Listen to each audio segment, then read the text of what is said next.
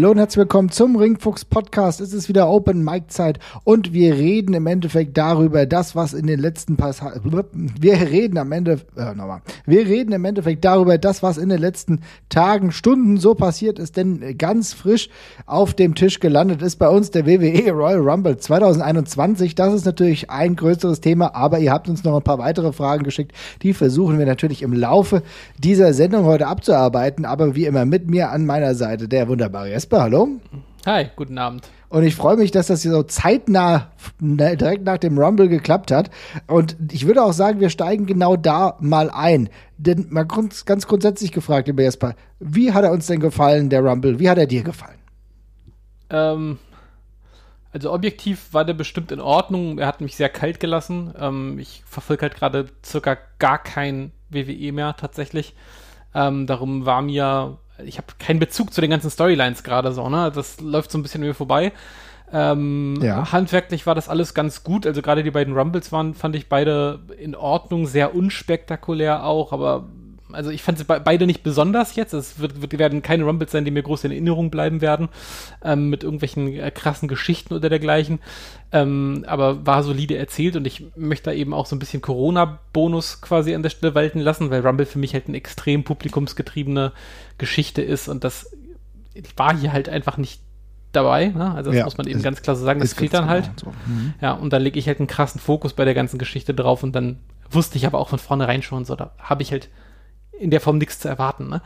Ähm, aber handwerklich war es, glaube ich, kann man es als solide bezeichnen. Die Einzelmatches drumherum fand ich auch alle in Ordnung. Also insgesamt okay, würde ich sagen. Aber es hat mich kalt gelassen. Ja, ähm, ich glaube, eine ganz wichtige Komponente, über die wir ja auch in der Vergangenheit schon gesprochen haben, sind natürlich gerade beim Rumble. Wir haben ja auch mal länger schon über diese Matchart des Rumbles oder über diesen Pay-per-View grundsätzlich gesprochen, dass das natürlich eigentlich einer unserer liebsten Pay-per-Views ist. Und ich muss auch sagen, es kommt immer darauf an, wie man sich der ganzen Situation irgendwie ergibt oder ob man das auf sich wirken lassen kann. Muss ja sagen, es ist de facto so, dass keine Fans vor Ort sein konnten im Endeffekt.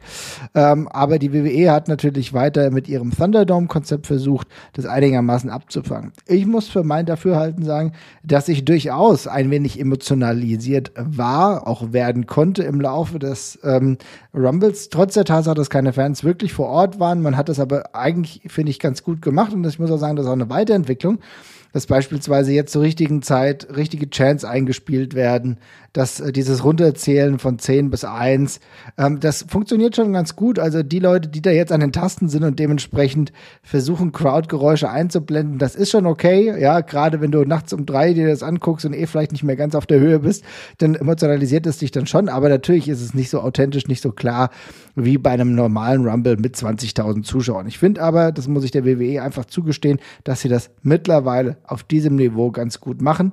Sie arbeiten ja auf ein Event hinaus, das vielleicht wieder mit Fans stattfindet. Darüber werden wir gleich noch sprechen. Aber wenn wir zu den einzelnen Matches kommen, ist es auch mal ganz gut, ähm, die ein bisschen genauer zu durchleuchten. Wir müssen nicht jedes einzelne Match behandeln, aber du hast ja eben schon gesagt, handwerklich solide. Das ja, muss ich sagen, möchte, ich, fand ich schon. Ich möchte, mhm. Ja, das, das, das auf jeden Fall. Ich möchte noch ganz kurz einmal einhaken über das, was du gerade gesagt hast mit der künstlichen Atmosphäre, weil für mich ist das tatsächlich immer noch ein krasser Negativpunkt. Also ich habe da einfach auch ich achte auf sowas halt einfach sehr und ich finde es, ich fand es klang dermaßen komisch die ganze Zeit. Also ich war wirklich krass davon abgelenkt von diesen eingespielten Publikumsreaktionen, die komisch gesetzt waren, komisch klangen. Die, mhm. Es reißt mich wirklich aus der ganzen Geschichte raus und das ist tatsächlich für mich ein Negativpunkt an der ganzen Geschichte, weil ich, ich habe auch keinen besseren Vorschlag. Also ich kann ihnen auch keinen Vorwurf machen, weil es ist eine Kacksituation, was das angeht und man muss es ja irgendwie abfangen. Aber für mich ist das, ist das wirklich mega distracting, was da passiert. Ist interessant, weil ähm, für mich ist es ein Pluspunkt. Also da muss ich sagen, mhm. ich glaube, hier kommen wir nicht zusammen, weil für mich ist es tatsächlich echt so, dass ich merke, dass die WWE in der letzten Zeit es wirklich besser gemacht hat, daran gearbeitet hat, dass es noch mehr on point ist. Natürlich gibt es immer wieder Situationen, wo du denkst, okay, jetzt ist es zu laut, jetzt ist es unnatürlich. Es werden diese Lautstärke gerade nicht passieren. This is awesome Chance oder so. Die funktionieren halt einfach nicht, wenn es nicht authentisch ist. Ja. Ja. Also ich weiß nicht, ich finde, ich kann es nachvollziehen, dass dich das distracted. Für mich ist es tatsächlich gerade in diesem Kontext mittlerweile immer besser werdend. Aber liebe Leute, äh, das ist auch in Ordnung. Schreibt ihr mal vielleicht uns bei Facebook. Wir haben ja eine eigene Facebook-Gruppe, da könnt ihr mal unter diesen Post, den wir dann hier setzen werden, wenn der Podcast veröffentlicht ist, könnt ihr auf jeden Fall mal drunter schreiben und sagen, hat euch das gefallen, hat euch das distracted? Hier gehen die Meinungen offenbar auseinander. Tatsächlich ist es auch so ein Spiegelbild von dem, was ich auf Social Media sehe, weil es gibt tatsächlich viele, die deiner Meinung sind und das auch eher merkwürdig finden. Aber irgendwie in Zeiten von Corona gewöhnt man sich anscheinend an vieles. Ja, offenbar.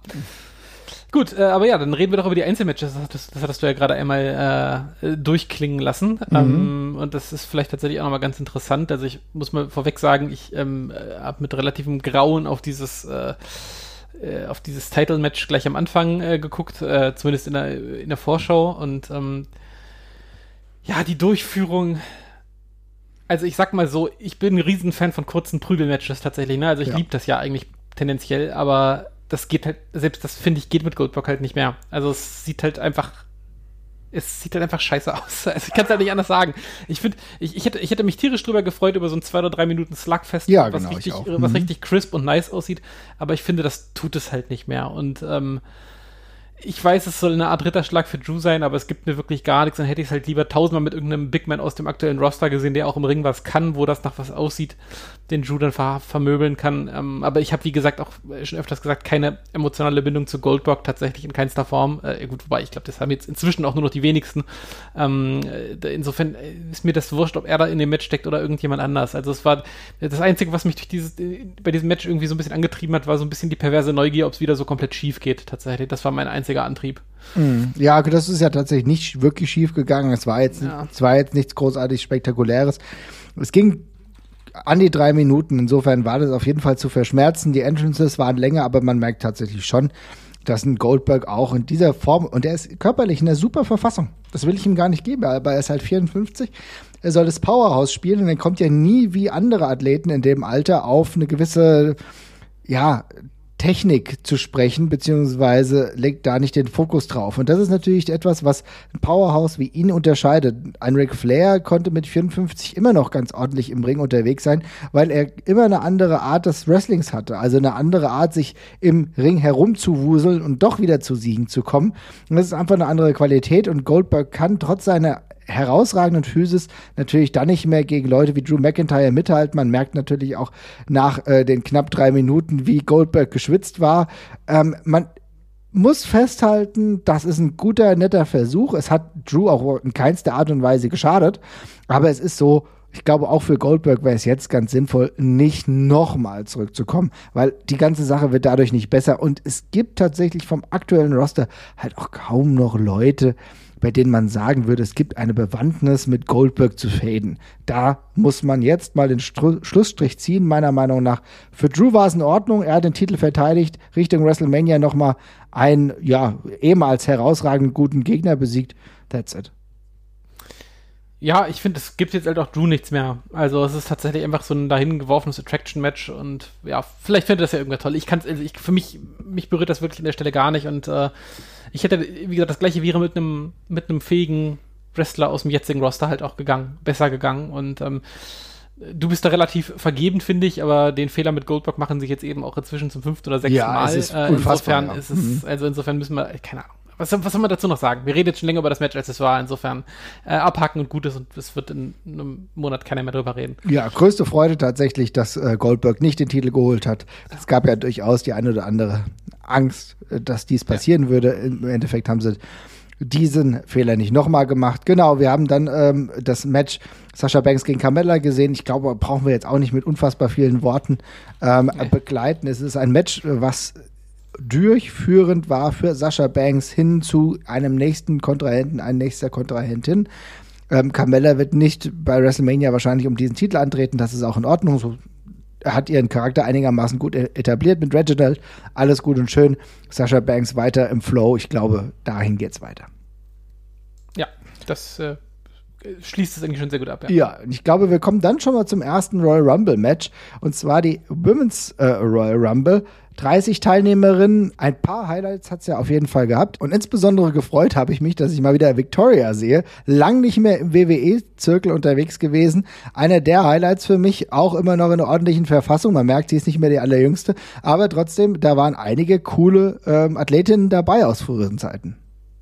Ja, tatsächlich fand ich das Match auch ganz gut durcherzählt. Also das fand mhm. ich sehr kurzweilig. Es kam mir deutlich kürzer und äh, ähm, knackiger vor als, da, als, das, als das Match der Männer. Ähm, ich glaube, zeitlich haben sie sich nicht so wahnsinnig viel genommen. Ich glaube, die gingen beide irgendwie um die 55, 56 Minuten, glaube ich. Also da war jetzt nicht, eigentlich nicht so der Riesenunterschied bei. Ähm, Aber es war kürzer erzählt. Ich fand es auch. Also ich fand, ja. Ähm, oh, und ich sehe gerade, ich sag, ich sehe gerade sogar, das Frauenmatch war sogar 20 Sekunden länger. Entschuldigung, ich habe mich vorhin verlesen. Oha, siehst du mal. Ja, Aber ja. ich fand äh, die Art und Weise, wie das erzählt war, durchaus kurzweilig. Du hattest selbst so komödiantische Elemente mit Gillian Hall, ne? Ähm, wo du, das, das muss man nicht mögen, das kann man mögen. Billy Kay, die da immer wieder unterwegs ist, irgendwie irgendwelche Dinge macht. Aber trotzdem, es hatte irgendwas Lustiges und du hast eigentlich auch sehr starke ähm, Kontrahentinnen und Wrestlerinnen generell gesehen, beispielsweise erneut Rhea Ripley, die zwischenzeitlich hier alles äh, dem Boden gleich gemacht hat, ja. Ja, nee, das war auch alles cool. Ich fand, da haben sich auch ein paar schöne Rollen rauskristallisiert in kurzer Zeit in dem Match.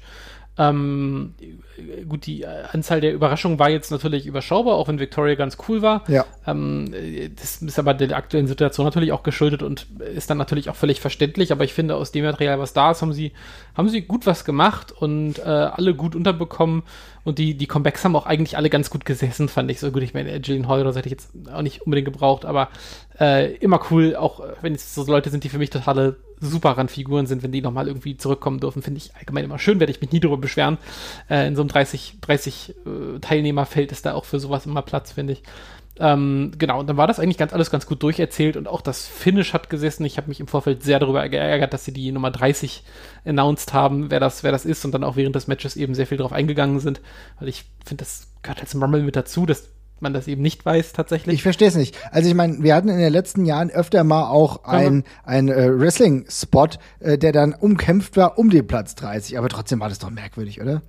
Ja, ich, also ich verstehe vor allem nicht, warum man das dann, also, also ich verstehe wirklich die Herangehensweise nicht. Also, ich zwei, also man macht das ja aus zwei Gründen. Also Möglichkeit eins ist, du willst irgendwie einen bestimmten, du willst irgendwie einen Hype erzeugen, dadurch, ja. dass du halt weißt, da kommt irgendjemand Geiles noch. Aber in dem Fall ist das ja jetzt mit Natalia jemand gewesen, nichts gegen sie, die aber von der WWE, ne, die, also in so einem WWE-Tier-System wäre die irgendwie in einem C oder D Level anzusiedeln. Ja, da, da, da mhm. erwartet ja niemand mehr was. Und dass die den Royal Rumble gewinnt, war ja jetzt ehrlich gesagt auch ausgeschlossen. Äh, so, und dann ist die halt die andere Idee, dass mhm. man sich halt vielleicht überlegt, okay, wir haben keinen Bock drauf, dass alle auf die Nummer 30 warten. So wie das damals war, zum Beispiel, als, als, als sie alle auf Daniel Bryan gewartet haben ja, und dann Rey genau. Mysterio rauskam und den alle ausgebuht haben. Aber, also, erstens, es sind keine da, die sie ausbuhen könnten. Insofern ist das wurscht. Und Nummer zwei ist, ich glaube, wenn du sowas machst, dann, dann verschiebt sich das einfach nur. Dann fragen sich die Leute, wer die Nummer 23 oder 29 ist oder sonst irgendwas. Also die warten dann eben nur an anderer Stelle auf Überraschung, weil sie wissen, okay, das, das eine, in Anführungszeichen, faule Ei, auf das sie keine Lust haben, ist sowieso hinten halt drin. Kein Problem. Also insofern verstehe ich es halt nicht und ähm, ich, also ich würde allgemein im Royal Rumble halt überhaupt nichts announcen, wenn man halt eine, eine Storyline oder so erzählt, wie du wie es gerade angesprochen hast. Das finde ich immer ganz lustig, das kann man machen. Mhm. Ähm, aber das war's dann für mich auch. Mehr muss, mehr muss ich nicht wissen, mehr will ich nicht wissen. Ja, das ist absolut richtig. Ich halte da beide nichts davon, die Nummer 30 irgendwie vorher zu announcen, insbesondere wenn es noch nicht mal durch ein äh, Wrestling-Match im Vorhinein bei SmackDown oder so vorher klar gemacht wurde. Ich meine, das kann ja noch eine Story da sein, ne? dass du sagst, du willst, willst wieder den kurzen Weg, du versuchst relativ schnell die Rumble äh, zu gewinnen, indem du dann den 30. Platz bekommst, ausgekämpft, ja. alles gut und schön, aber einfach vergeben, kompletter Bullshit. Was ich auch noch sagen muss, was mir nicht so hundertprozentig gefallen hat, war die erneut merkwürdige Rolle von Alexa Bliss, die reinkam, erst, oh Gott, erst ja. ganz lieb war, erst ganz, ne, wir kennen sie ja, und dann sollte sie eigentlich gerade zu die, ihrem äh, Monster, ja, Sister Abigail werden, aber ist dann rausgeflogen. Äh, und dann habe ich irgendwie kurz gedacht, ja, schade, man hat erneut wieder ein bisschen was verpasst, ne, weil im gleichen Zug war ja auch Ni äh, Nikki Cross noch drin, ehemalige Tag Team Partnerin. Vielleicht wäre das ja mal eine Möglichkeit gewesen, hier was zu erzählen. Ja, hat man nicht gemacht. Das Einzige, was man jetzt gesehen hat, ist, dass Rhea Ripley sie rausgeworfen hat. That's it. Ja, ich kann wirklich halt nur hoffen, dass äh, Rhea Ripley äh, einen weiten Bogen um diese äh, um, um diese Alexa Bliss Feed-Geschichte machen können, weil das in meinen Augen gerade war wirklich das, das Letzte ist, was die gebrauchen kann. Ähm, das wird eine furchtbar schwierig zu erzählende Geschichte tatsächlich und ich hoffe, dass das passiert einfach nicht. Ähm, aber es, es deutet sich ja jetzt irgendwie so ein bisschen an. Aber ja, das fand ich auch wieder schwach erzählt. Die ganze Alexa Bliss-Geschichte geht mir auch äh, von allem, was ich sehe, wahnsinnig gegen den Strich. Und, ähm, ja, brauche ich nicht. Ja, es ist, äh, ja, ich glaube, da sind wir alle d'accord. Ja, das ist im Endeffekt nicht so wirklich eine feine Angelegenheit. Aber wie gesagt, du hast eben schon angedeutet, was wesentlich besser war, im Endeffekt dieses Finish des äh, Damen Rumble Matches. Ich muss sagen, die letzten fünf, sechs Minuten haben mir extrem gut gefallen. Und ähm, ich fand auch die, die Rolle von Rhea Ripley fand ich extrem stark. Lustig auch irgendwie, dass äh, Charlotte am Ende dann auch lacht, dass sie rausgeworfen wird und dann, äh, wo sich Rhea Ripley und Bianca Belair dann auch gegenseitig angucken, als sie irgendwann mal ganz knapp rausfliegen, haben sie, halten sich beide noch fest, holen sich wieder hoch. Ähm, und dann geht's noch mal weiter, richtig auf die Nuss. Das fand ich sehr, sehr cool. Es gab sowieso einige kleine, schöne Sequenzen, ähm, die ganz gut waren, wenn ich äh, beispielsweise darüber nachdenke, dass Naomi und äh, Bianca Belair auch die eine oder andere gute Sequenz hatten. Naomi immer gut äh, für die Royal Rumble Matches. Also da waren ein paar ganz gute Sequenzen dabei. Aber wie gesagt, ich bleibe insbesondere bei dem Ende. Das war schon eine runde Erzählung irgendwie, oder? Ja, das äh, war, fand ich tatsächlich auch sehr kompetent und, und stimmig durcherzählt. Das war ähm, so, so solide, aber auch cool gemacht. Ich, das haben die auch, das, das war auch das richtige Personal dafür, fand ich. Ähm, auch schön gegensätzlich einfach so, ne? Was ja bei sowas auch immer noch mal ein bisschen gut tut an der, bei der ganzen Geschichte. Und ja, fand ich auch gut, das dann da so rum zu, da, da, da rumzuspinnen, die ganze, die ganze Geschichte. Also das hat mir auch gut gefallen und ähm, dementsprechend, ich glaube, daher stammt auch der, der Großteil meines positiven Eindrucks von diesem Match tatsächlich. Ja, auf jeden Fall. Geht mir ganz genauso. Ähm, was mir zusätzlich noch äh, in Erwähnung bzw. in Erinnerung blieb, war danach die Reaktion von Bianca Belair. Ich bin nicht der größte Fan von Interviews direkt nach Matches. Ja. Habe aber das Gefühl gehabt, dass äh, das vielleicht macht das die WWE jetzt auch bewusst, um äh, mehr Authentizität da reinzubringen, weil das war eigentlich ein bisschen off-Character, oder? Ja, ich hatte, also es war auf jeden Fall gut. Also es, es wirkte sehr real und ähm, das, das wird ja vermutlich so ein bisschen die Intention gewesen sein. Ähm, genau, ja. Das, das so ein bisschen war, das, als wird so die, als wird so die, als ja, out of character trifft schon ganz gut, so ein bisschen behind the scenes mäßig. Ähm, aber das ist ja so ein bisschen die Grundfunktion von Wrestling auch, ne? dass man da immer wieder so ein bisschen Zweifel se äh, seht, was eigentlich Teil der Show ist und was nicht Teil der Show ist. Und insofern fand ich das auch ganz passend und es, es war jetzt kein himmelsschreiender Unterschied zu sonst. Es war halt so eine Nuance, eine neue und ich fand ich aber sehr cool und hat, äh, kam für mich super gut rüber tatsächlich an der Stelle. Hat mir gut gefallen. Auf jeden Fall. Ich will dich nur fragen, ist das denn jetzt wirklich so eine Art neue ähm, Intention der WWE, das öfter zu machen, weil wir sehen ja tatsächlich auch, wie es bei Drew und Goldberg war, wo du auch gemerkt hast, dass die beiden eigentlich nach dem Match wieder in, in ein Zeichen des gegenseitigen Respekts gegangen sind, der auch so ein bisschen off-Character war, äh, wo sich, äh, wo du auch gemerkt hast, dass sie miteinander reden, obwohl man es nicht gehört hat. Also das waren so diese kleinen Nuancen, das ist mir halt bei diesem Event irgendwie öfter aufgefallen. Ja. Ja, also bin ich, bin ich, bin ich auf jeden Fall für, weil ähm, angenommen, man würde ein UFC-Event äh, oder man würde ein Kampfsport-Event, das ist ein Unterschied, ja. ob du den vor 20.000 Zuschauern äh, durchführst oder halt vor niemanden, ne? Ähm, wo die Leute dann eben auch dazu gezwungen sind, sich bewusst zu machen, dass, da, dass sie da zum Beispiel mit anderen Menschen gerade im Ring sitzen und sich danach nicht irgendwie vom Publikum feiern lassen können und man eben danach wieder aufeinander zugehen muss, weil es ist sonst niemand da in dem ja, Moment. Ja. Und insofern finde ich es eigentlich auch völlig in Ordnung, dass man jetzt, also alles ist mir lieber, als dass sie danach zum Feiern auf den Turnbuckle gehen und irgendwie ihren Titel in, vom Monitore halten. Das ist halt das Blödeste, was du machen kannst. Und wenn man das jetzt einfach so für eine kleine Färbung nutzt und sagt, die gehen eben ein bisschen mehr aufeinander ein danach und es wirkt ein bisschen sportlicher, finde ich das eine gute Idee. Also ja. gerne, gerne mehr davon. Vielleicht, vielleicht ist das jetzt ein Konzept, was sich zumindest die nächsten Monate noch einigermaßen durchsetzt. Mir ist es auf jeden Fall aufgefallen. Ich finde, Bianca Belair ist ein sehr cooler Pick. Ich muss ja sagen, ich war gar nicht involviert in die großartigen Gerüchte, die es davor gab, nee, wer könnte nicht, gewinnen. Ja. Für mich war das eine positive Überraschung einfach. Ja, total. Also ich habe, ich, ich hab, wie gesagt, ich habe es auch jetzt wirklich relativ wenig verfolgt. Darum habe ich jetzt auch nicht so diesen ja, diesen, diesen Weg, den man sonst schon so erahnen kann, der fehlt mir halt gerade. Das hatte ich ja auch Ja. schon irgendwie bei unserer Ausgabe im Dezember gesagt, als es mal um WrestleMania Card und so ging. Und darum bin ich an dieses Match rangegangen und mir ist natürlich klar, dass Rhea Ripley irgendwie immer und äh, immer in der Verlosung ist für sowas und dass Charlotte Flair irgendwie in der Verlosung ist. Und bei äh, Bianca Belair habe ich die letzten Monate auch mitbekommen, dass da auf jeden Fall ordentlich was versucht worden ist. Aber ähm, bei, als dann die letzten im Ring waren, da war ich dann auch so, wo ich dachte, okay, ja, keine Ahnung, könnte jetzt für mich jeder von den drei werden und ich wäre nicht überrascht. So. Ähm, und äh, ist ja eine coole Sache, auf jeden Fall. Und dass dann sie als, als in Anführungszeichen Newcomerin, das meine ich jetzt gar nicht, also einfach als die, die bisher am wenigsten von diesen dreien gemacht hat bei Ist der ja so. WWE. Ähm, genau, es ist auch ein, eine gute Wahl, finde ich. Rhea und Charlotte kannst du beide problemlos wieder nach oben schmeißen jederzeit. Und Ja. Ihr bringt der Sieg am meisten. Insofern handwerklich korrekte Entscheidung. Auf jeden Fall. Jetzt müssen wir halt einfach mal sehen, wo der Weg hingeht. Wird sie jetzt mit Sascha Banks fäden? Das ist eine Möglichkeit, ja. Das werden wir einfach mal sehen, wo die Reise hingeht. Ich glaube, entschieden ist das noch nicht, ne, wenn ich das richtig sehe. Da müssen wir mal abwarten. Ja, genau. Aber ich denke, gibt es gute Möglichkeiten. Ich würde es tatsächlich auch irgendwie spannend finden. Mit Sascha Banks kann ich mir sehr, sehr gut vorstellen. Da muss man mal gucken. Ansonsten Asuka natürlich auch immer ein guter Favorit. Äh, kann ich mir ebenfalls gut vorstellen. Also da wird definitiv was Gutes draus werden. Insofern freue ich mich dann. Und dann ging es weiter mit dem nächsten Match. Roman Reigns gegen Kevin Owens. Kevin Owens wurde ja jetzt schon öfter von Roman Reigns aufs Übelste vermöbelt.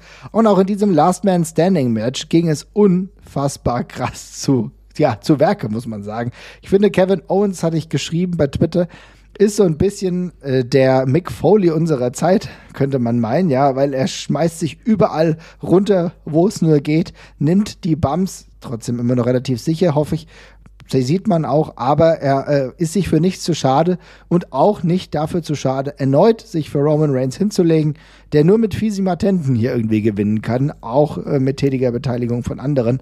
Tja, es ist wieder so, Roman Reigns gewinnt. Eigentlich ein ganz gutes Match, ging mir vielleicht ein bisschen zu lange.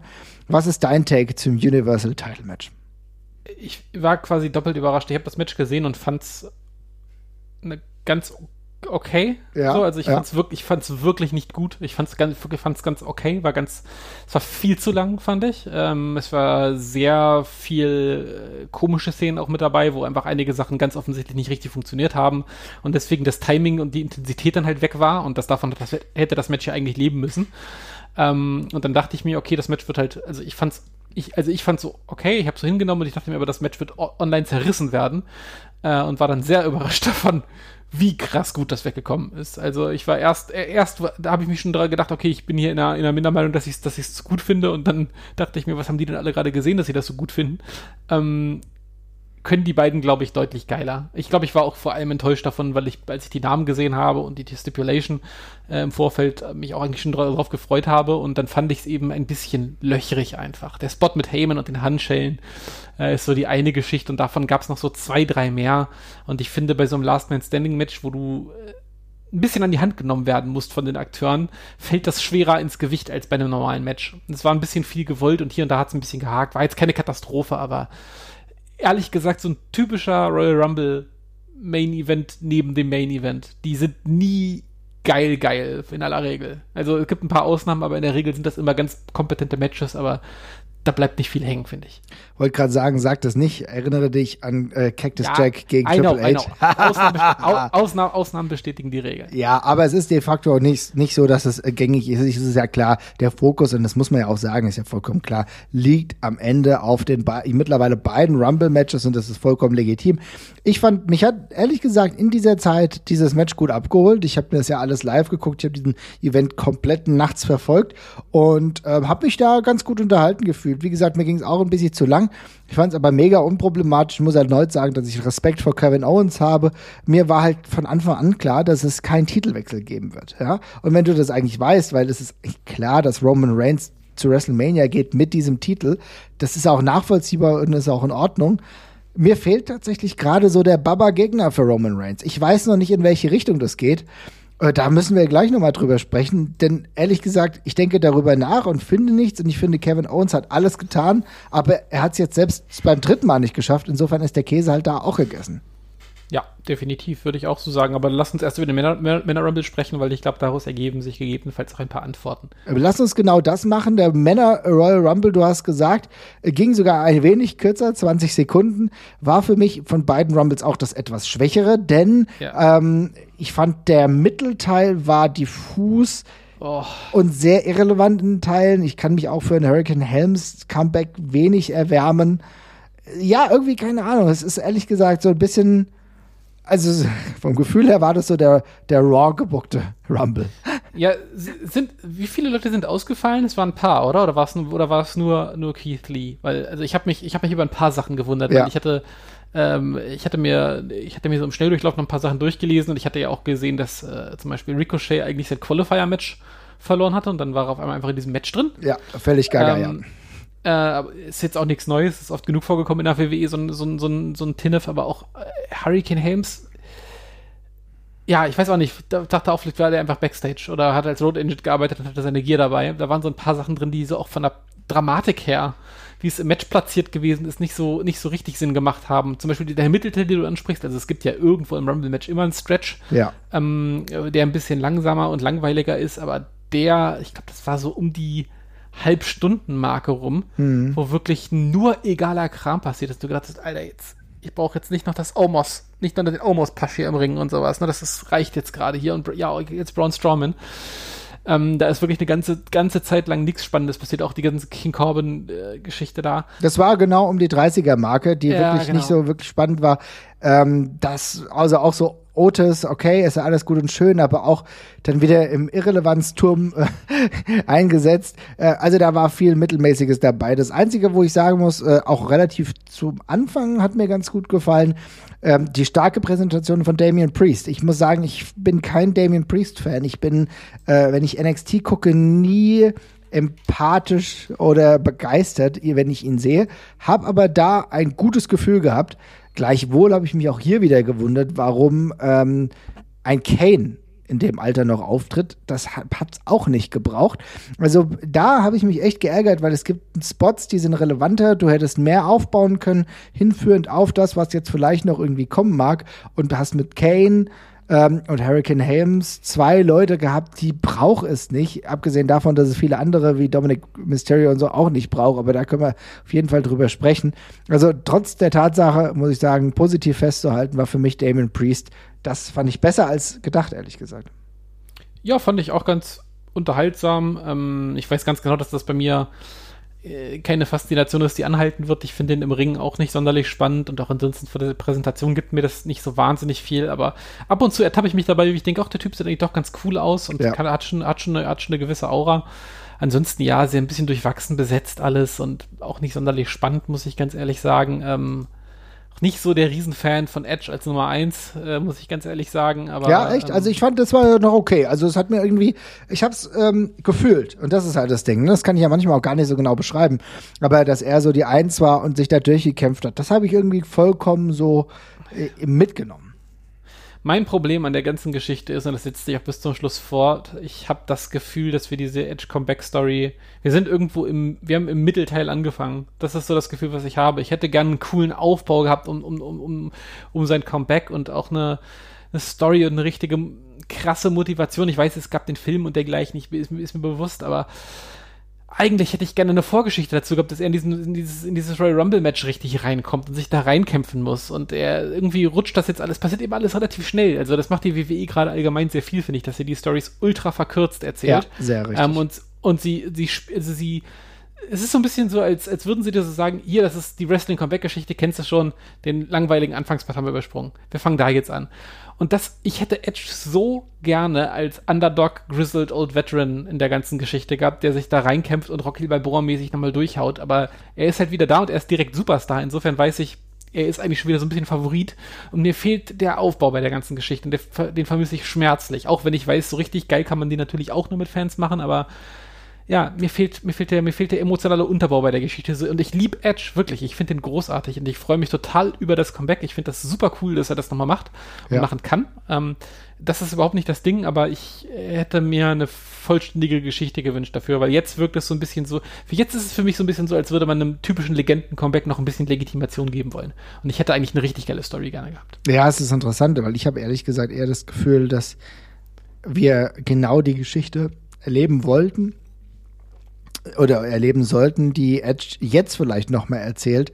Also, weil er war letztes Jahr beim Rumble dabei, er wurde angefeuert, er, es war ein Riesenpop und wenig später kam Corona und es gab gar keine Fans mehr. Ne? Ja, und, ja. Und, und jetzt ist es im Endeffekt so, wir leben gerade in Corona, es gibt aktuell keine Fans, und im Endeffekt wird jetzt mit dem Rumble darauf hingearbeitet, dass bei WrestleMania, das ist ja aktuell der Plan, 25.000 Zuschauer zum allerersten Mal wieder zu einem Wrestling-Event dieser Größe zurückkehren sollen. So, also vielleicht ist das jetzt so ein bisschen, äh, genau, jetzt wird halt angestoßen und äh, angesetzt da, wo du das letzte Mal aufgehört hast.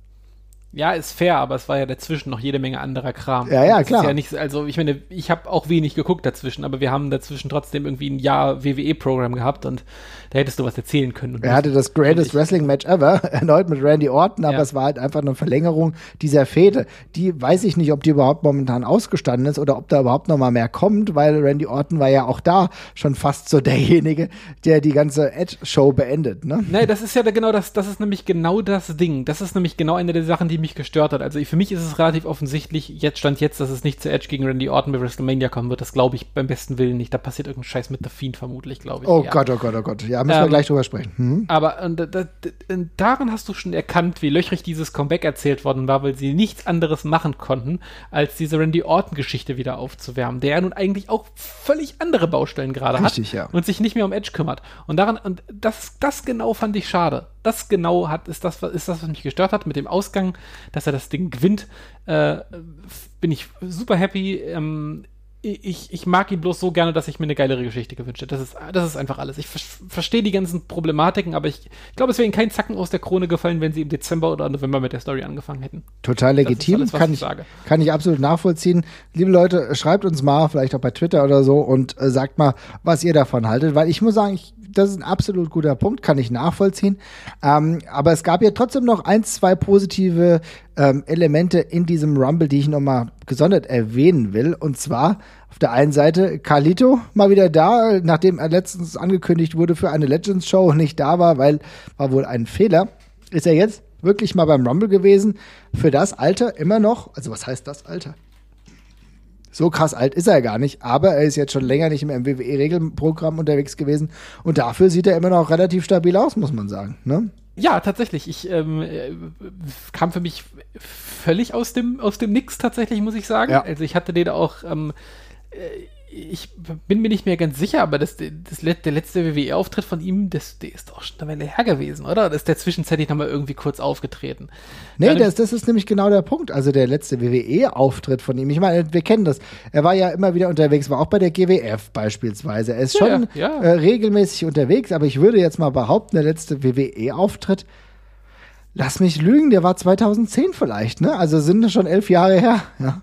Ja, ich weiß nicht, ob er nicht zwischenzeitlich mal irgendwo einen Kurzauftritt hatte. Das, das kann sein. Gerade. Also mhm. ich, ich, ähm, ich weiß, dass irgendwie, er sollte mal irgendwie vor vier, fünf Jahren gab es mal viele Gerüchte, dass sie ihn zurückbringen wollten. Das ist dann aber nie passiert. Aber ja, es ja. ist sehr lange her gewesen und ist dann sehr aus dem Nix quasi, weil ähm, ja, ich, ich habe dann auch nochmal, ich habe dann auch nochmal bei Cage Match gleich geguckt, ob ich irgendwas vergessen hatte, aber nö, der war dann irgendwo überall, außer bei der WWE eigentlich die ganze Zeit. Aber ja, cool für ihn. Also äh, freut mich. Ich habe ihn davor das letzte Mal richtig bewusst, habe ich ihn bei, bei Glow gesehen. Mhm. Ähm, da hat er eine lustige kleine Rolle gehabt. Hat er auch, hat er auch sehr gut ausgefüllt.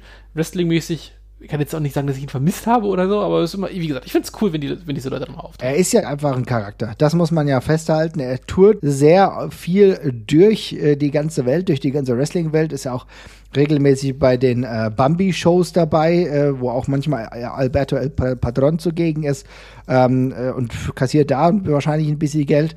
Insofern geht es ihm nicht ganz so schlecht. Er ist ja als Actor auch großartig unterwegs, neben dem normalen Wrestling-Zirkus. Also ich glaube, ihm geht es hoffentlich ganz gut, aber ich fand es einfach cool. Er ist ein Charakter, er stellt was da. Umso mehr habe ich mich gefreut und noch viel mehr habe ich mich gefreut, dass eine Personalie, wenn wir über Edge sprechen, auch wieder da ist. Und ich hätte ja, in meiner Naivität nicht daran geglaubt, muss ich sagen. Auch hier wenig Gerüchte verfolgt. Christian war mal wieder da und auch er in einer beachtlichen Verfassung. Wird dürfen auch nicht vergessen, dass der Junge zwar ein bisschen jünger ist, aber ich glaube, um die 50 ist der jetzt auch schon, oder?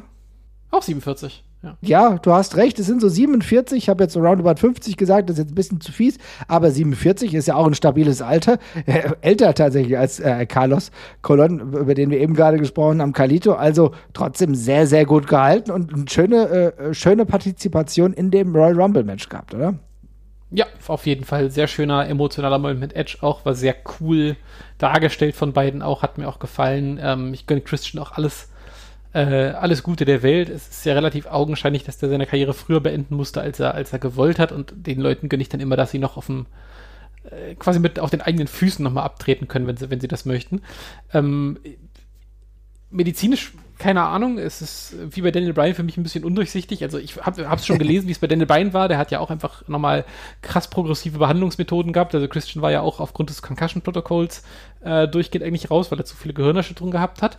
Ähm, ich glaube, Daniel Bryan hat da ja sehr viel gemacht mit Kältetherapie, also mit so Kryo, Kryo, Kryokammern und sowas auch. Das scheint da ja irgendwie offenbar zu helfen beispielsweise. Ich weiß nicht, ob dann Christian, Christian sich einfach auch darauf, darauf dann quasi aufgesprungen ist, aber offenbar ähm, hat es dann für die sportmedizinische Untersuchung bei der WWE wieder gereicht. Insofern alles cool. Mhm. Ähm, hoffe jetzt auch einfach mal, dass er das nicht machen würde, wenn er sich nicht seiner eigenen Gesundheit quasi sehr sicher wäre.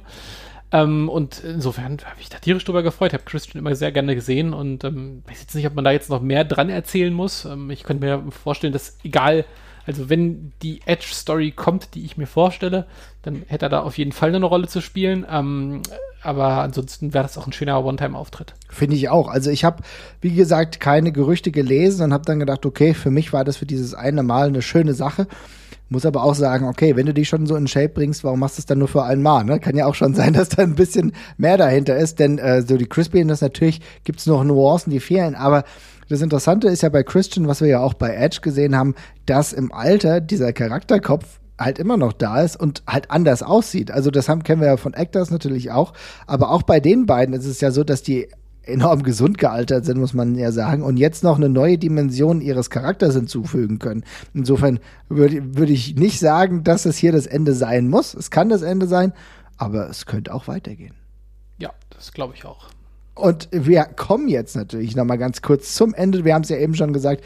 Es ist im Endeffekt so, dass Edge diesen Rumble gewonnen hat, für mich komplett überraschend. Ich fand es sehr, sehr ähm, schön, ein bisschen emotional sogar fast. Ähm, und jetzt geht's halt weiter. Jesper, du hast schon eine Idee, wie es weitergehen könnte. Welche Story hast du denn in deinem Kopf zu Edge? Ja, tatsächlich, also ich habe keine konkrete Story, da habe ich vielleicht ein bisschen übertrieben, aber ich hätte ihn jetzt eigentlich tatsächlich auf jeden Fall gegen Roman Reigns gesehen an der ganzen Stelle, weil in meinen Augen ähm, wäre das eine Story, die sich von selbst schreibt, mit, mit Roman Reigns als absolut widerlicher, ja, Monster hier, muss man ja tatsächlich sagen, der halt äh, als junger, neuer Top-Dog, der da jetzt eben sitzt, ähm, den alten Veteran halt verdrischt, der sich nochmal quasi dran macht, aufzutreten. Das ist halt Rocky Balboa, was du da erzählen kannst, äh, auf eine ziemlich geile Art und Weise und mit Edge auch einen hast, der finde ich, das sehr gut rüberbringen kann, weil der, obwohl der immer noch sehr cool und sehr mächtig aussieht, man sieht ihm, das hast du ja gerade auch schon angedeutet, das, das Alter sieht man ihm ja Gott sei Dank mal an. Das ist ja bei Wrestlern ganz oft nicht der Fall. Die sind, machen, die, die, die sind ja so pseudo-ewig jung gebliebene, was dann ja meistens ganz, ganz schlimm auch aussieht. Aber Edge Schöne Grüße an Chris Jericho. Ja, genau. Aber, aber Edge sieht halt einfach mega cool und geil gealtert aus. Ne? Ja. Ne? Der sieht eben einfach aus wie so ein, ja, wie so ein, wie so ein Druide jetzt und das ja. finde ich auch geil. Aber das bringt eben auch eine gewisse Zerbrechlichkeit mit sich und ich finde Roman Reigns mit der jetzt dargestellten absoluten Skrupellosigkeit, die die Leute ja auch wirklich im Ring quält und zermürbt und in den Boden stampft, das wäre halt das perfekte, der perfekte Counterpart dafür. Weil gerade ich finde auch Edge ist jemand, den, der braucht eine krasse Story in Matches. Also ich, ich wie gesagt, ich liebe ich lieb Edge sehr, aber ich finde die, der hat schon eine relativ fluktuierende Matchqualität, je nachdem, ähm, was man ihm so ein bisschen an die Hand drückt auch. Ähm, und ich finde so eine richtig durchemotionalisierte Riesengeschichte mit ihm als, als Grizzled Old Vet, der nochmal, der, der es nochmal wissen will und dann eben an diesem total systematisch und, und skrupellos ähm, äh, agierenden Roman Reigns dann ja scheitert oder eben über sich hinauswächst, das fände ich eine ziemlich geile Storyline tatsächlich und würde mir deutlich besser gefallen als jedes andere Szenario, was ich da vielleicht irgendwie noch aufdrängen könnte. Ja, also ich würde dir da sogar unumwunden zusprechen und zustimmen, denn für mich wäre das auch eine geile Erzählung und ich muss jetzt auch sagen, ich gehe jetzt den harten Weg wieder. Ich versuche so viel wie möglich von der WWE zu konsumieren hin zu äh, WrestleMania, was allein damit zusammenhängt, dass ich jetzt auch gerade einfach mal wieder ein bisschen ja, keine Ahnung, ich brauche das jetzt. Ja, ich brauche jetzt irgendwie sowas, auf das ich mich jetzt ähm, wrestling-technisch freuen kann. Ja, denn es wird noch ganz lange gehen, äh, bis wir überhaupt mal wieder Wrestling live sehen können, äh, in, außerhalb von der Couch, sage ich mal. Und äh, ich brauche das jetzt und ich, da soll das ja auch mit Zuschauern stattfinden und ich möchte diesen emotionalen Moment auch möglichst emotional irgendwie äh, mitbekommen. Deswegen werde ich jetzt viel Wrestling wieder konsumieren. Und dieser Weg dahin wird wahrscheinlich dann auch auf jeden Fall mit Edge weitergehen und dann zusammen mit Roman Reigns. Ich kann es mir sehr, sehr gut vorstellen. Ich kann mir überhaupt nicht vorstellen, wie das mit Drew McIntyre funktionieren sollte. Ich hätte auch weniger Lust darauf. Die sehen mir phänotypisch auch fast so ähnlich aus. Ich finde da diese Paarung mit Roman Reigns tatsächlich sehr, sehr gut. Würde ich mich auch sehr darauf freuen. Ja, das wird, da würde ich mich sehr drauf freuen. Ansonsten ist natürlich, sind jetzt 68 Tage, beziehungsweise wenn ihr hört, sind es dann dementsprechend weniger, 67, 66. Mal schauen. Ähm, bis WrestleMania, die Pläne, die sind wahrscheinlich schon am, äh, im Schreibtisch, aber müssen noch rausgepackt werden und dann müssen wir mal sehen, wie es weitergeht. Ich muss auch sagen, trotz der Tatsache, dass ich mich grundsätzlich eher positiv über diesen Pay-Per-View äußere, ähm, immer noch großer Royal Rumble-Fan, stellt sich natürlich schon die Frage, was du mit anderen Athleten machst. Ich hatte eigentlich gedacht, okay, es gibt zwei Tage WrestleMania. Das ist ja der Plan, zumindest war das äh, das letzte, was ich gehört hatte dieses Jahr. Vielleicht macht man ja noch mal was, immer noch diese kleine naive Hoffnung, die hört nie auf, dass ich immer noch an Walter denke und denke, okay, vielleicht passiert da noch mal was mit dem UK Championship. Ähm, es ist ja auch so, dass irgendwann mal die Story erzählt wurde mit Finn Baylor, die anerzählt wurde. Habe ich gedacht, vielleicht geht das weiter. Ging zumindest stand jetzt noch nicht weiter.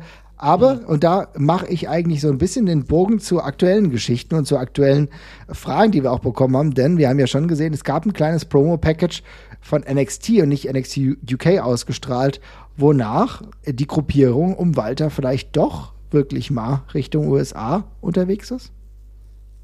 Könnte sein, ja. Also es klang ein bisschen so durch. Ähm, schauen wir mal, ne? Ich habe äh, tatsächlich nicht so. Also kann es da auf jeden Fall machen. Gibt wenig Gründe, die noch irgendwie bei NXT UK oder dergleichen versauern zu lassen. Also hau die, auf jeden hau, die, hau die alle gemeinschaftlich rüber und, und passt schon. Ähm, mhm. Gucken wir mal. Ja, die Frage, die ich mir halt darstelle, ist immer die gleiche. Wenn wir über Walter sprechen, wissen wir auch, dass er kein großartiges Interesse hat, äh, längerfristig in den USA zu sein. Das, wissen wir das? Also es wird weitläufig proklamiert und er sagt es ja selber ja, auch. Okay. Aber er sagt es ja, ja selber auch. Ja. ja, aber wir haben auch, wir haben auch lange gedacht, dass Walter niemals in die WWE geht und also I don't know. Das sind Meinungen, die ändern sich und also okay, kann sein, dass es noch so ist, aber mhm. aber dann gibt's, nicht, aber wenn das so ist, wenn das nicht so ist, sage ich mal, dann gibt's jetzt keinen Grund mehr an diesem dusseligen NXT UK Konzept festzuhalten, weil da ist alles durch. Da ist alles erzählt. Er hat das beste Match mit Ilya gehabt. Er äh, hat jetzt sogar noch mal ein ordentliches Match mit A-Kid gehabt. Du hast alles erzählt. Da sind alle Wrestler durch. Brauchst du nicht mehr. Geh sofort weiter. Gib diesen Titel ab und such dir deine Chance entweder bei NXT oder gleich im Main Roster. Ich habe sogar eher Angst, dass du ins Main Roster gehst. Dann mach das bei NXT und setz diese Fehde irgendwie mit Finn Balor fort, dass mich Finn Balor vielleicht mal wieder juckt. Mach das von mir aus. Und ich glaube trotzdem aber, dass wir, wenn das wirklich stattfinden würde, dass wir im, dass wir im April nach WrestleMania eh einen größeren Cut haben. Das habe ich so gerade das Gefühl, dass es wahrscheinlich einige Umwerfungen und Verwerfungen geben wird. Aber wenn, dann zieh's bis dahin durch, hoffentlich mit einer stringenten Storyline und einem ganz geilen Payoff endlich wieder vor Fans zu catchen. Das wäre doch geil. Ja, das fände ich auch fein. Ja, ansonsten äh, wissen wir nicht ganz genau, wie es so weitergeht, aber ich habe es ja eben schon lanciert. Es gibt die ein oder andere potenzielle Umwerfung und auch hier ist ja äh, ein Name, der immer wieder genannt wird, auch leider beim Rumble nicht wirklich grandios gut eingesetzt. Man hofft immer wieder und immer wieder klappt es nicht so. Cesaro beispielsweise ist einer derjenigen, von denen äh, zuletzt gesagt wurde, dass sein Kontrakt vielleicht auslaufen könnte. Ähm, das zumindest das, was man gehört hat nach WrestleMania wenn dem so wäre, immer noch ein stabiler Free Agent, will ich meinen. Ja, ich bin mir trotzdem bei Cesaro vom Bauchgefühl hundertprozentig sicher, dass der bei der WWE bleibt. Glaube ich ist auch, einfach so, ich, also ich bin da, bin mir da, bin mir da ziemlich sicher. Ähm, ich glaube, der hat sich da sehr gut etabliert. Es gibt auch wirklich schlechtere Rollen als, als einer der, der deutschsprachigen Ambassador dazu sein, der halt den ganzen äh, den du halt auf die ganzen Promotouren in, in Deutschland und sowas schicken kannst. Dann, also ich meine, jetzt gibt's erstmalig ein paar Leute mehr, mit denen das halt geht, aber Cesaro ist dann eben auch schon einer der etabliertesten, die sie da haben. Ähm, der muss sich nicht mehr zu Tode arbeiten, wenn er das nicht möchte. Der wird, ich kann mir gut vorstellen, dass der einen Trainerjob danach da sicher hat. Also ähm, äh, wird mich wird mich vom Gefühl her jetzt tatsächlich sehr überraschen, wenn der nochmal geht. Ich glaube, der wird ne, der wird da bleiben. Kann sein. Ich könnte mir trotzdem noch andere Dinge vorstellen, aber du hast natürlich recht, auch seine ähm, Friendzone, sag ich mal, ja, also der, sein Freundeskreis ist ja tatsächlich sehr, sehr äh, eng WWE-maschig, aber es gibt noch den einen oder anderen, der nicht mehr bei der WWE ist. Ich gucke hier Chris Hero an, ja, die Kings of Wrestling. Ja, okay, aber da kann sich jetzt ja jeder überlegen, ob der lieber mit Chris Hero oder mit seiner Frau abhängt. Ja, es ist natürlich richtig. Also. Ja, ja, klar, logisch. Es ist ja auch trotzdem äh, nur ein Punkt, den ich immer machen ja, wollte. Ja. ja. aber ich, wie gesagt, ich irgendwo vom Gefühl her, ich, ich, ich glaube, ein, und das meine ich ganz wertfrei, ich glaube, Cesaro ist ein, ein, ein, ein, ein äh, ziemlicher Corporate, Corporate Guy und, und Teamplayer geworden, was das angeht. Und ich glaube, der hat sich da eine sehr schöne äh, Nische erarbeitet. Und ähm, ich finde, ganz im Ernst, das ist auch ein Medientyp, der passt bei der WWE schon gut rein. Das ist, wie gesagt, ist einer, der ist ein guter Ambassador, den kannst du überall hinschicken, der kann gut schnacken. Ähm, das ist schon so ein, das ist einfach so ein Vollblutprofi. Das passt schon. Mhm. Aber trotzdem, gut, dass wir das nochmal diskutiert haben. Cesaro, Daniel Mattek hatte uns äh, darauf hingewiesen, dass der Vertrag auslaufen soll. Ich finde, es kann immer noch äh, open up to discussion sein, weil wir wissen nie genau, was im Wrestling passiert. Je nachdem, wenn sich mal wieder Dinge normalisieren, könnte es den einen oder anderen Sprung geben. Das haben wir ja selbst im schwierigen Jahr 2020 gesehen. Ich finde aber eine Frage, die der Markus Wiener noch hatte, ziemlich gut. Und zwar, wie sieht es denn grundsätzlich aus, wenn wir uns das äh, Alter der WWE-Stars anschauen? Dann müssen wir schon sagen, okay, wir haben Otis, der ist ein bisschen jünger, Dominic Mysterio, der ist ein bisschen jünger. Aber ansonsten fühlt sich das teilweise schon an wie so eine relativ alternde äh, Veranstaltung da gerade. Ich fühle mich so ein bisschen wie in der WCW-Endzeit. Ja, das ist halt irgendwie komisch. Es ist, ich finde, das verschiebt sich gerade in ganz vielen Sportarten wieder und beim Wrestling ist es auch so. Also ab und zu ist es ja einfach so, dass diese Altersgrenzen sich einfach ein ganzes Stück weiter verschieben und dergleichen. Und wir hatten gerade so Mitte der 2000er ja super viele äh, ganz junge Wrestler, die dann super schnell in die Spitze gegangen sind, also wie Brock Lesnar oder Randy Orton, die ja teilweise mit 22, 23 dann Main Eventer waren, ja. jahrelang und so, ne? Und jetzt haben wir ja seit ein paar Jahren schon äh, doch Leute wieder oben, die ja deutlich, deutlich betagter sind. Ähm, meine, körperlich sieht man ihnen das nicht unbedingt an, die sind ja in der Regel immer noch alle in, in fantastischer Shape oder dergleichen, aber auch ein AJ Styles, der mit ja, Ende 30 jetzt dann nochmal frisch dazugekommen ist, der ist jetzt auch in Mitte 40 bereits. Ähm, da gibt es jetzt eben schon eine ganze Reihe davon. Ähm, witzigerweise würde ich zum Beispiel sagen, dass es im Fußball aber gerade auch so ein bisschen zurückkommt, mal als Beispiel. Ne? Also es gibt auch eine ganze Reihe von Topstars im Fußball. Es war eine Zeit lang für mich undenkbar, dass irgendwie die weltgrößten Spieler noch mit 38 oder sowas noch bei den Topclubs spielen. Aber es passiert ja gerade wieder reihenweise mit Ronaldo und Messi oder was weiß ich, die da im sehr betagten Makoto Asebe beispielsweise, ja. Super, super. Ja, also, ja, sorry, ich wollte jetzt nicht, den, ich wollte nicht gleich die 1A-Lösung nennen zum Anfang. äh, genau, und das, also ich glaube, es, es, wird eben alles ein bisschen durchoptimiert gerade, was dann ja. eben auch Leuten im höheren Alter wieder ermöglicht, das noch länger auszuüben. Und da ist Wrestling vermutlich einfach keine Ausnahme gerade an der Stelle. Und mhm. ich glaube, es war aber auch schon mal andersrum, war es auch schon mal schlimmer. Ich glaube, es war auch schon mal älter bestimmt, oder? Also ich meine, der Royal Rumble war jetzt sicherlich der älteste, vielleicht im Durchschnitt, aber wir hatten ja schon mal reihenweise deutlich ältere Leute, die den Main Event beispielsweise besiedelt haben, was ja tendenziell das größere Problem ist als ein alter Royal Rumble. Ist, auch, ist tatsächlich so. Ich gebe hier wieder das Beispiel WCW. Ja, also die WCW ja. 98, 97, 98. Das war eigentlich eine relativ alte WCW und nicht nur wegen äh, Hulk Hogan damals, was auch absurd ist, weil der ist ja, naja, also äh, The Rock ist gerade schon älter, als Hulk Hogan es ja. damals war. Ähm, absurd genug. Also da gab es die ein oder anderen äh, Merkwürdigkeiten. Es ist ein Fakt. Trotzdem muss man ja sagen, dass auch selbst im Main Event Picture nicht die jüngsten Dachse rumlaufen. Andererseits ist es gerade so, durch das leanere Programm funktioniert es halt auch in Sachen Körper, äh, in Sachen Shape natürlich ein bisschen besser. Die Regenerationszeiten sind tatsächlich ein bisschen größer. Du musst nicht jeden Tag irgendwo anders hintouren. Du hast die Hausshows nicht. Also ich glaube, Wrestling, auch wenn es finanziell großartige Einbußen gibt, aktuell dadurch, dass du es halt nicht machen kannst, ist es, glaube ich, für den Körper für die Fitness ganz gut und lässt sich dementsprechend gut bewältigen. Ich glaube, sowieso beim Wrestling ist es nicht ganz so wie bei ähm, Schauspielerei, aber es hat ja gewisse Anleihen und wenn du ein guter Schauspieler bist, wenn du ein guter Wrestler bist, dein Handwerk äh, beherrschst und einigermaßen noch fit bist und die Geschichten so glaubwürdig erzählen kannst, dann ist das Alter sowieso sekundär. Ja, auf jeden Fall. Also ich finde tatsächlich finde ich es auch ein bisschen spannend, dass so wenig Junge dabei sind. Also ich hatte mal vorhin, äh, als ich die Frage gelesen habe, durchgeguckt und wenn ich nichts übersehen habe, waren ja zwei unter 30 dabei tatsächlich. Das war es, glaube ich. Ähm, das fand ich dann auch schon krass. Ähm, aber gleichzeitig sind eben auch, äh, keine Ahnung, so ein äh, Leute wie, wie wie Big E oder, oder Mustafa Ali oder, oder äh, Ricochet oder dergleichen, die wirken ja jetzt nicht alt, ne? Die sind halt irgendwie Anfang 30 oder dergleichen, dann sind ja auch noch per se unverbraucht ein Stück weit im, im WWE-Fernsehen. Also jetzt nicht im Sinne von Newbies, aber noch keine durcherzählten Superstars oder dergleichen. Jetzt, da ist, kommt ja noch was. Und ähm, da hat sich es einfach, glaube ich, ein paar Jahre verschoben gerade. Also dieser, ich glaube, die WWE hat auch gemerkt, dass es, dass ihnen kein Zacken aus der Krone fällt, wenn sie die Leute ein bisschen später signen, teilweise ähm, und dann groß rausbringen. Und andersrum haben die Wrestlers vermutlich auch ein bisschen weniger eilig heutzutage. Muss ja auch, wie gesagt, gar keine schlechte Sache sein. Die Sache, dass man es überhaupt merkt, ist trotzdem interessant und man muss sehen, welche Total. Ableitung man daraus ziehen kann, ja. weil wir sehen natürlich schon, dass der äh, das Roster beispielsweise bei AEW im Durchschnitt, trotz einiger älteren, alt jünger ist. Ne? Und vielleicht gibt's dann die eine oder andere Vermischung im Laufe der Zeit wieder es zeigt sich, ich bin trotzdem einfach nur froh, dass es diese Alternativen gibt, die das Ganze ein bisschen lebhafter machen. Und dann sehen wir vielleicht den einen jüngeren Star, der dann irgendwann mal wieder zur WWE geht. Und wir haben den anderen älteren, der vielleicht nochmal einen geilen letzten Run bei AEW hat. Darauf hoffen wir am Ende alle.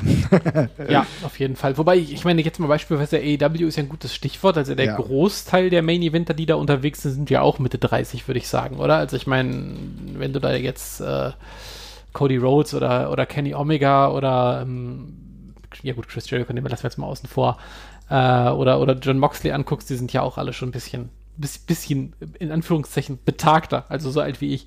Äh, und dann, also einer wie Adam, Adam Page, der unter 30 ist, der fällt ja fast schon raus. Also es ist, ist auch kein krasser Unterschied. Also ich meine, nee. ein Drew McIntyre ist 35, du hast halt diesen 35, das sind alle unser Alter gerade.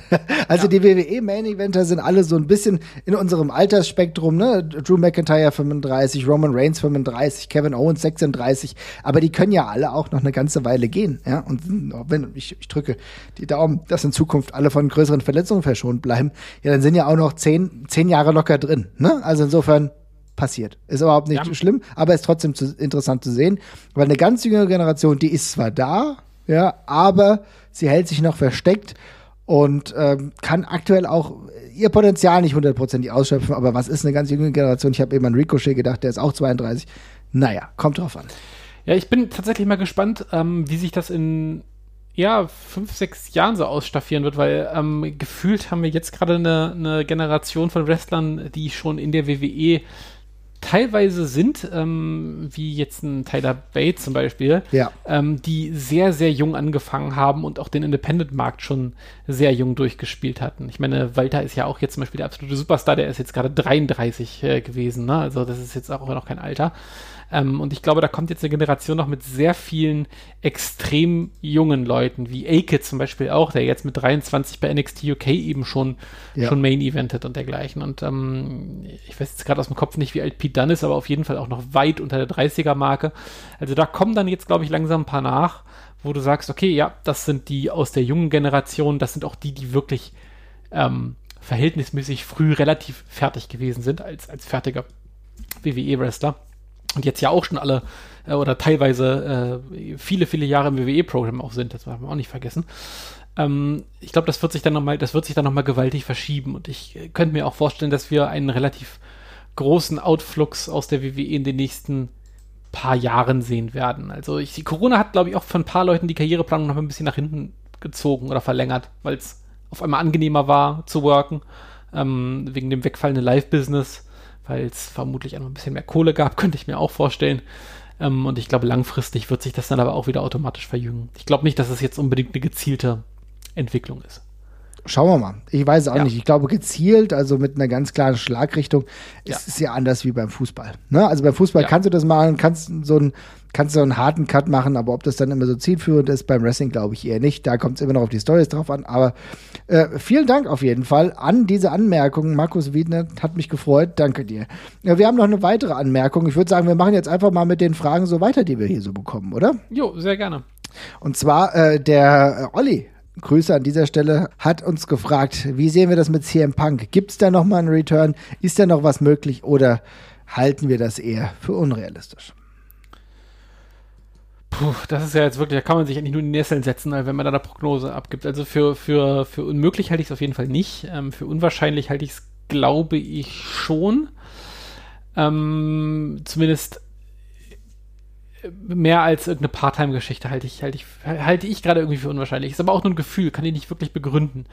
Ähm, ich glaube, CM Punk kann sich immer noch ganz gut Sachen, also er, er, muss es halt nicht aus Geld Sorgen machen, das unterscheidet ihn halt von vielen anderen. Ne? Also das ist nicht sein einziger Gig, der macht viel Kram drumherum, spielt jetzt auch in einer neuen äh, Serie mit, in einer, in einer Wrestling-Serie tatsächlich auch, die jetzt bald kommt auf, ähm, wie heißt denn dieses dumme Network nochmal? Auf Stars. Ne, okay. Stars Was ist denn das für eine Wrestling-Serie? Das habe ich noch äh, Die heißt, ja, die heißt Heels ähm, tatsächlich und ist eine, ist eine Serie, die sich ums Independent Wrestling dreht, aber als fiktiv. Ähm, es geht um, ja, um Leute, die halt auf dem Independent-Markt ihr, ihr Geld verdienen. Ähm, ich weiß, ich bin mir nicht sicher, ob die er die Hauptrolle spielt oder der Regisseur, ich habe es nämlich auch nur am Rande gesehen, aber Stephen Amell ist auf jeden Fall beteiligt, der ja auch in der WWE schon mit Cody Rhodes ein bisschen äh, rum, rum, äh, rumge, rumgewrestelt und hat. Und war auch bei All In im Endeffekt, ne? Ja, genau, war, war auch bei All In und ist ja, glaube ich, der, äh, den, wen hat er gespielt? Den, äh, den Green Arrow war er, glaube ich, ja. ne? Ähm, und der hat sich das wohl, der hat sich das wohl vorgenommen, das Projekt.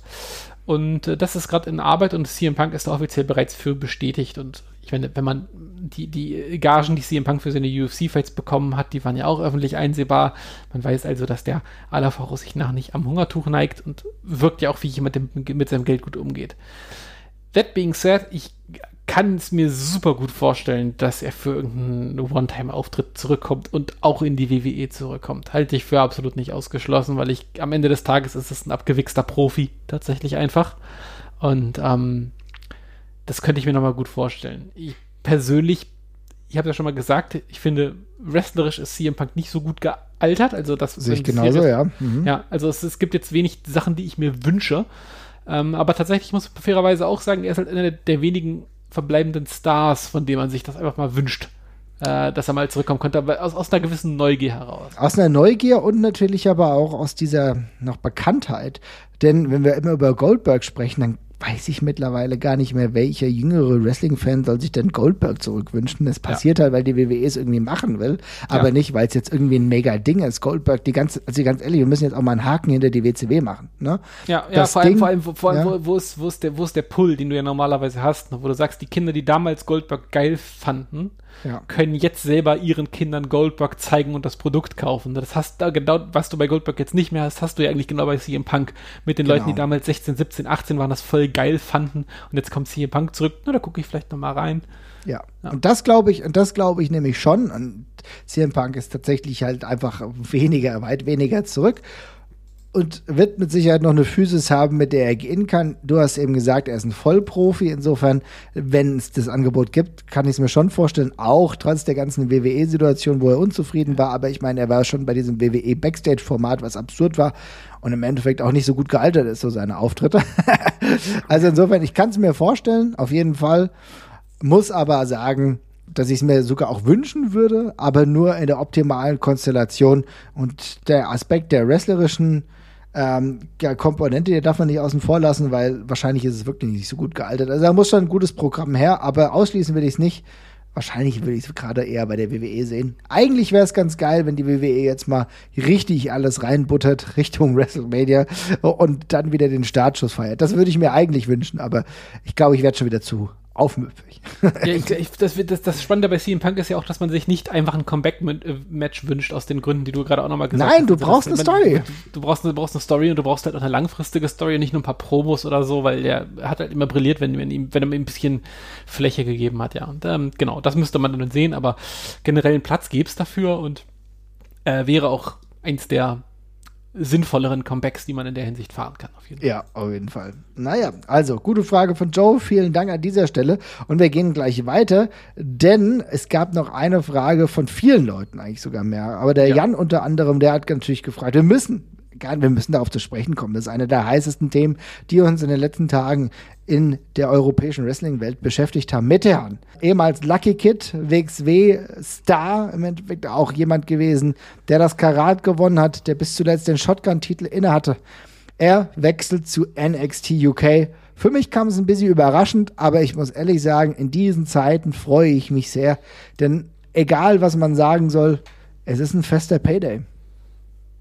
Es, ja, also auf jeden Fall. Also wenn er, also erstmal, wenn er das machen möchte, dann, dann freue ich mich sehr für ihn, dass er das, äh, dass er das erreicht hat. Also er hat es ja schon mal durchklingen lassen in einem Interview. Ich glaube, es war bei den, bei den, Kollegen von Blown Up damals. Hat er auch ja. erzählt, dass er über kurz oder lang äh, gerne nochmal in die WWE möchte. Also ich gehe also dem, dementsprechend davon aus, dass es das ein kleiner Traum von ihm gewesen ist und insofern oder ein großer Traum. Und das hat er jetzt geschafft, auch noch in einem echt jungen Alter mit 27 Jahren, wo wir gerade bei der Altersdiskussion mal gewesen sind.